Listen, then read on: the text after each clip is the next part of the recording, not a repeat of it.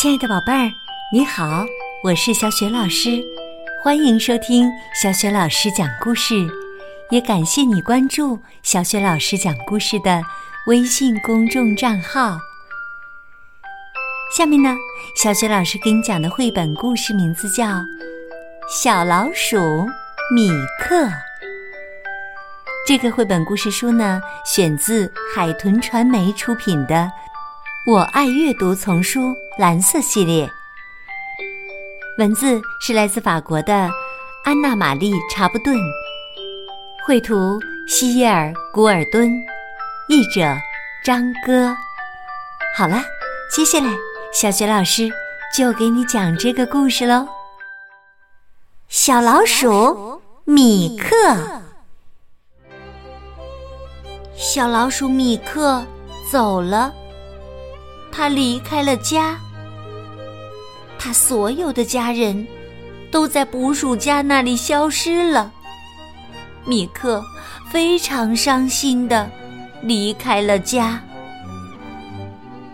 他在乡间小跑着，寻找着一个藏身处。在一个大垃圾堆上，有一只皮鞋。那是一只没有鞋带儿的棕色皮鞋。米克叫道：“太棒了，太棒了！我一直希望能住在一只坚固的、暖和的皮鞋里，这样就不怕下雨和刮风啦。”就在米克想要爬进去的时候，蜗牛马里克从里面爬了出来，说道。请问，您有什么事儿吗？没什么，没什么，我只是路过。说完呐，米克就继续上路了。在远一点的地方，他发现了一个旧书包。这个书包半开着，正好卡在两块石头的中间。米克想到。哇这太实用了，我可以时不时的打开书包透透气儿，太棒了！一楼还有两个大门呢。米克走近前去，想要仔细的瞧一瞧。哎呀，里面居然住着一只扎人的刺猬！刺猬吼道：“进来之前要敲门。”好的，好的。米克毫不犹豫的离开了。他一边走一边想：没有空余的鞋子，也没有空余的书包。走着走着，米克来到了一个很有趣儿的地方。这里呀，到处都是空罐头。这些罐头盒子保存的很好。房顶半开着，上面还贴着很漂亮的标签儿。我来看看，我来看看！米克嚷道。他试了好几次，但是那些沙丁鱼罐头实在是太小了，而那个牛奶罐头又会粘住它的皮毛和爪子。豆角罐头的底儿又太滑了，见鬼！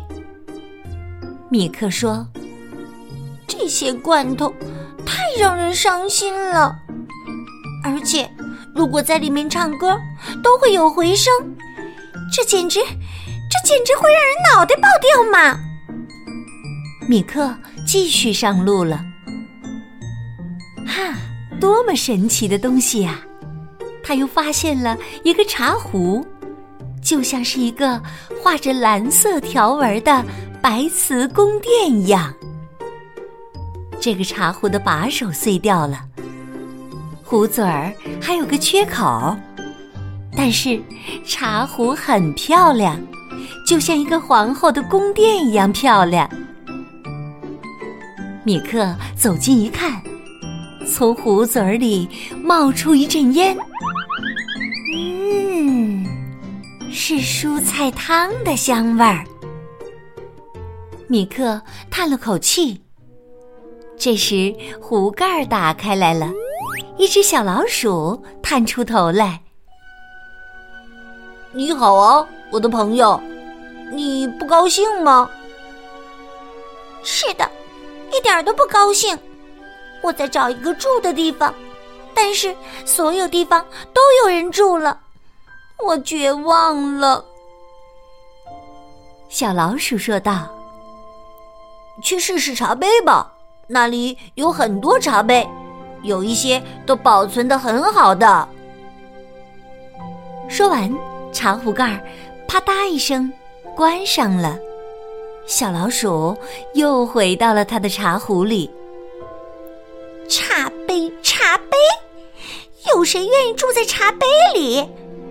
这只住在茶壶里的老鼠，哼，简直是疯了！一个装满了雨水的茶杯。只够我在里面洗个澡。米克呀，真的就在茶杯里洗了个澡。洗完澡就该上床去睡觉了。床，可是床在哪里呀？我迷路了，我在大街上迷路了，迷路了。米克绝望了，他边用叶子擦着毛皮，边哭泣着。这时候，一只胖胖的田鼠一边嚼着谷子，一边走了过来。“你好啊，小姑娘，不哭的话，你会更漂亮哟。能告诉我发生了什么事吗？”于是啊，米克向他讲述了鞋子、书包、罐头、茶壶和茶杯的故事。他喊道：“我不知道自己该住在哪里，我要死在沟里了！” 田鼠笑道：“哈哈哈哈哈！你这个小笨蛋呐！”果然，城市里的老鼠都是贵族老鼠。看看你的爪子，看看你的牙齿。米克问道：“怎么了？为什么要看我的爪子和牙齿？”田鼠没有回答，它直接开始打洞。它挖呀。啃呐，挖呀，啃呐，最后，它消失在一个洞里。米克惊慌的喊道：“你去哪儿了？你在做什么？”这时，从洞的最深处传来了田鼠的回答声：“下来看看，客厅、餐厅、卧室。”这就是你住的地方，在新鲜又芳香的树根之间，你明白了吗？你的房子就在你自己的牙齿和爪子里，小姑娘。